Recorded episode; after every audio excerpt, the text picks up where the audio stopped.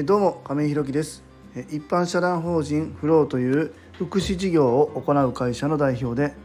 現在は障害のある方向けのグループホームブルーの三日面の運営をしております。今日は僕なりの夢の叶え方というテーマでお話ししたいと思います。えー、っとすいません。ちょっと昨日はですね安田があの急遽配信して、え、くれたんですけどねちょっと、えー、昨日とお一昨日ぐらいからかな。ちょっと体調があんまり良くなくて一昨日の放送も7分ぐらいでちょっと短く終わっちゃったんですけども昨日は結構ねちょっと体調崩してなんか台風なのかな？ちょっと気圧の変化で、えー、っと体調崩しまして1日 ほぼ1日寝てましたね。まああの、えー、っと体調も戻りまして今夜なんですけども前収録で7時に放送できるように今収録の方をしております。本題に入る前にお知らせをさせてください。現在グループホームブルーの三日面では入居者様が4名ですので空きが2部屋です。あと体験入居や見学のご予定もいただいております。それに伴いまして2棟目の準備も行っております。ブルーの三日面の見学ご希望の方ございましたら概要欄のリンクをご覧いただきまして公式 LINE 等でご連絡いただきますようよろしくお願いいたします。あともう一つ皆様にお願いです。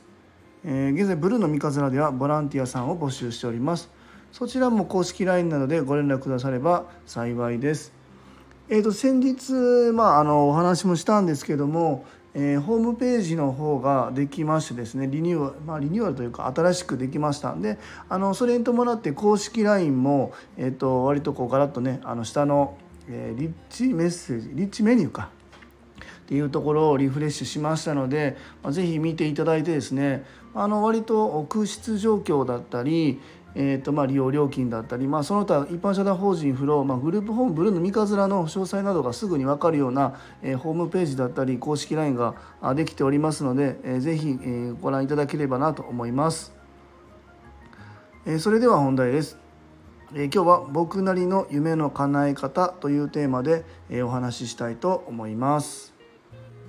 まあ僕も今年44の年なんですけどもまあまあ今までどうですかねいろんなことを仕事をいろいろやらせてもらったんですけどもまあ何て言うんだろうなまあまあ要所要所で自分がやりたいことは今までずっとやってこえたのかなというふうにまあ思うんですよね。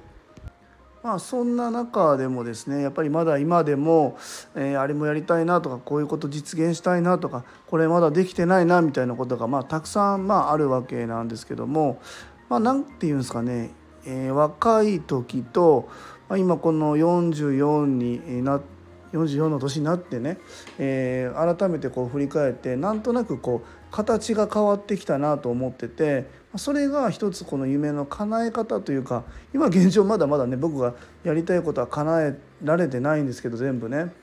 まあその中でもこういうやり方の方が自分の中では向いてるんじゃないのかなというふうに思うことがありましてですね、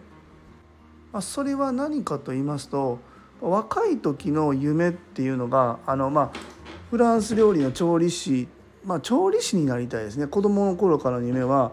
えー、コックさんになりたいみたいなことが小さい時の夢だったんですけども、まあ、それはなんとなくまあ実現したのかな、まあ、フランス料理をやるっていうことが実現したんですよね。でまあその後僕フランス料理やってながらで次にやっぱフランスに行きたいなとかいう思いもあってでまあえっ、ー、とお金貯めないといけないなと思ってパチンコ屋さんで働き出してでまあそこで子供ができてみたいな経過で、まあ、フランスに行けなくなったってまあそれはまあ自分の何て言うんだろうな都合よく自分をこう諦めさせた一つのなんかこう言い訳なのかも分かんないんですけどでまあ次パチンコ屋さんに行った後にえー、そうですねまあここでこの会社で店長になりたいよとかそういうことを思ってでまあがむしゃらに頑張って店長になったとか、まあ、そういうのもやってじゃあ次何やりたいんだろうってなった時にまあまあいろんなことを経て自分で会社起業して、まあ、社長になりたいと思ったんですよね。でまあずっとやってきて結局今あ叶えて社長というかまあまあ一般社団法人の代表にはなれたというところは、まあ、あるんですけども。まあ、それぞれ今までこう今までねやりたかったことっていうのはなんかこううん一個職業だったのかなというふうに思ったんですよね。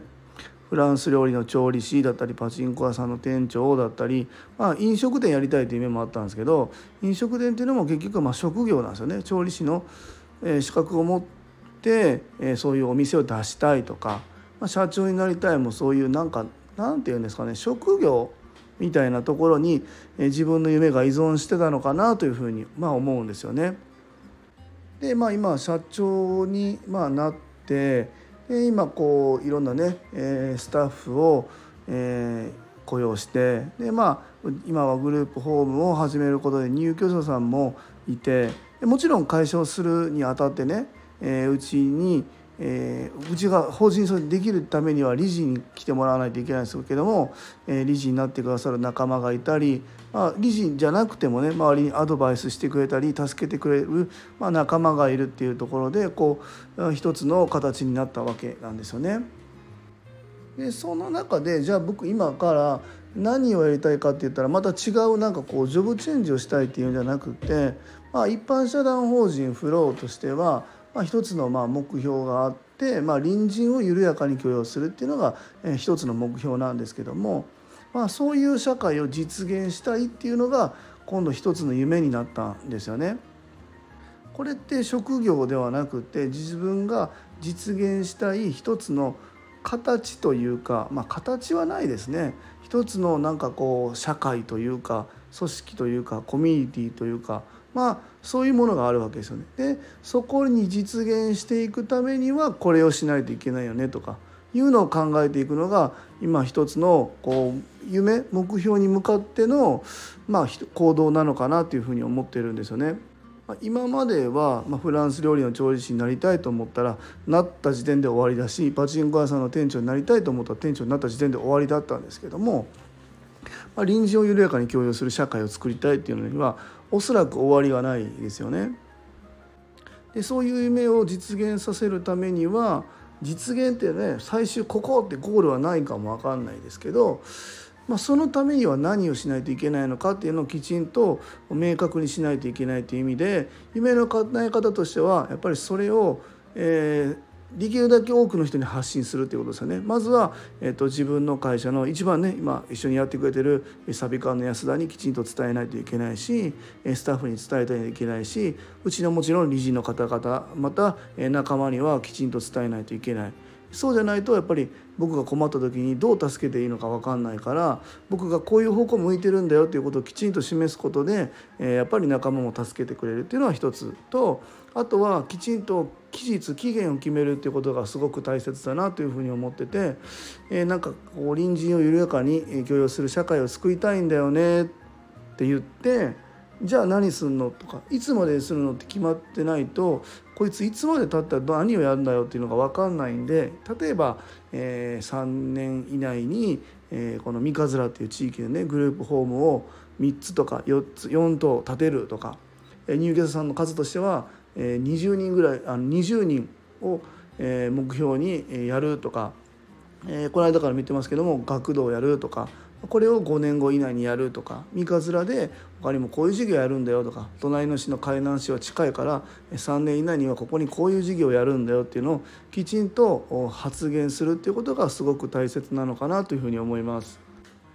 まあまああの今年の3月からねグループホームまあ会社としては去年の8月からですけどもグループホームをスタートしたのは今年の3月からって考えるとまだ半年ぐらいしか経ってない会社の社長が「何言ってんだよ」って笑われるかも分かんないんですけどもまあそうやって笑う人はもうほっといてやっぱり自分があこう何て言うかな一緒にやりたいとか、えー、この人だったら一緒にやれるなとかこの人だったらこう苦労も一緒に乗り越えていけるなって思う人たちにしっかり発信して共感を得て前に進むっていうことが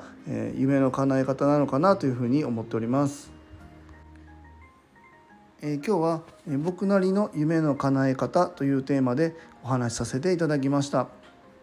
一般社団法人フローでは障害のある方向けのグループホームブルーの三日面を和歌山市の三日面というところで今年の3月から入居を開始いたしました。また現在グループホーム2棟目に向けて準備中です。そちらの詳細などは公式 LINE やノートでもご案内しておりますので是非概要欄のリンクからご覧いただきますようよろしくお願いいたします。最後までお聴きくださりありがとうございます。次回の放送もよろしくお願いいたします。今日も素敵な一日をお過ごしください。一般社団法人フローの亀井宏樹でしたそれではまた。